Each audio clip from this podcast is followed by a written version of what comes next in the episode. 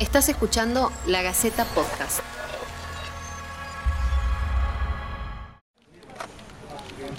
Esta nota se publicó en la edición del 4 de abril de 2020 en el diario La Gaceta y está escrita por Gustavo Rodríguez. Relato de un femicidio.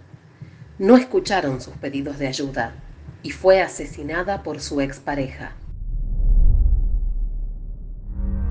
No será un femicidio más en la provincia, que ya suma 5 en lo que va del año, casi la mitad de los 11 que se registraron durante todo 2019. Es un caso que espanta.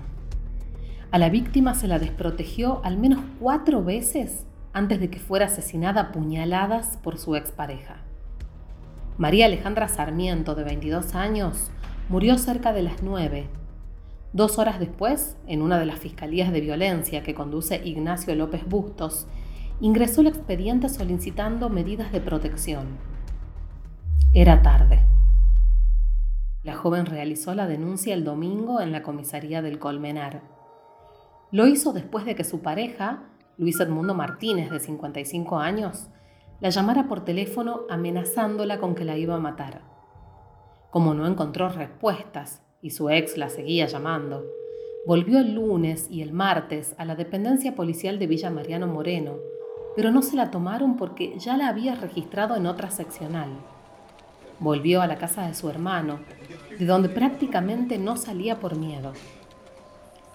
Martínez, madre de dos hijos, nunca se enteró de que la causa ingresó recién el miércoles a la Fiscalía de Resolución Rápida, donde estuvo hasta ayer a la mañana. López Bustos se enteró cuando mantenía una reunión para buscar soluciones al problema de indefensión que tienen las víctimas de violencia de género en tiempos de cuarentena. Basuras, no hicieron nada. Ahora vienen todos.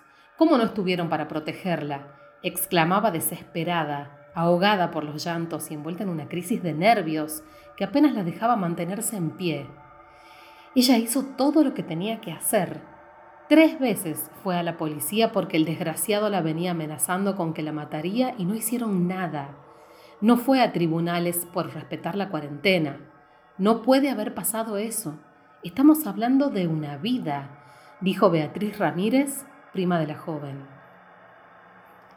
Todo sucedió cerca de las nueve, en Villa Mariano Moreno. Sarmiento, según las primeras investigaciones, desde hacía días que había decidido no contestar las llamadas de su ex. Le tenía terror. Ayer salió de la casa de su hermano donde estaba refugiada desde hacía poco más de un mes. No se dio cuenta de que en la esquina, oculto, se encontraba Martínez, el hombre del que se había separado hacía más de dos meses. Al descubrirlo, la joven intentó regresar corriendo a la casa, pero el hombre la alcanzó y comenzó a agredirla.